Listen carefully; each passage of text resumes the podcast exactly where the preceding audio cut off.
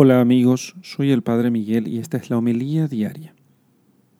Lectura del Santo Evangelio según San Marcos, capítulo 8, versículos 14 al 21. Se habían olvidado de tomar panes y no llevaban consigo en la barca más que un pan. Jesús les hacía esta advertencia. Abrid los ojos y guardaos de la levadura de los fariseos y de la levadura de Herodes. Ellos hablaban entre sí, los discípulos, que no tenían panes. Dándose cuenta, les dice, ¿por qué estáis hablando de que no tenéis panes? ¿Aún no comprendéis ni entendéis? ¿Es que tenéis la mente embotada? Teniendo ojos no veis y teniendo oídos no oís? ¿No os acordáis de cuando partí los panes, los cinco panes para los cinco mil? ¿Cuántos canastos llenos de trozos recogisteis?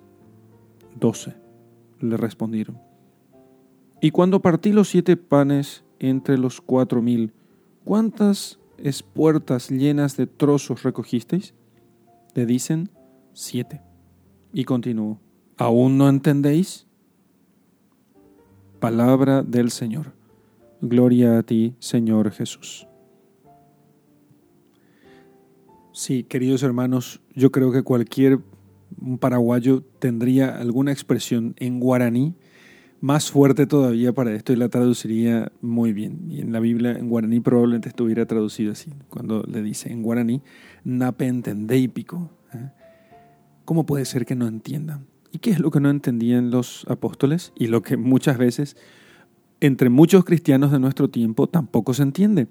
Cristo les advertía que se salvar, que se cuidaran de la levadura de los fariseos y de Herodes, o sea, de la falsificación de la religión y del, eh, del, deseo de los, del, del, placer y del dinero de este mundo. ¿sí? Entonces, que se cuidaran de esas dos cosas ni falsifiquen la religión, ni eh, y eviten eh, quedarse presos ¿eh? del deseo del dinero y de, poder y placer, como Herodes. Y ellos estaban pensando acerca de que no tenían pan. Cuando Cristo, con los milagros anteriores de la multiplicación de los panes, ya les había mostrado que nada les faltaría y que ellos tenían que empezar a escucharle a Jesús, prestarle atención y no preocuparse de cosas tan banales. Porque en otra ocasión les va a decir que ustedes no tienen que preocuparse de qué van a comer o qué van a vestir. Yo me ocuparé de eso. Ustedes ocúpense de mi reino. Yo me ocuparé de darles a ustedes lo que ustedes necesitan. Así entonces, el apóstol que se despreocupe de esas cosas no no está diciendo que no trabaje, porque el que no trabaja, que no coma, sino que no se pongan a hablar de eso.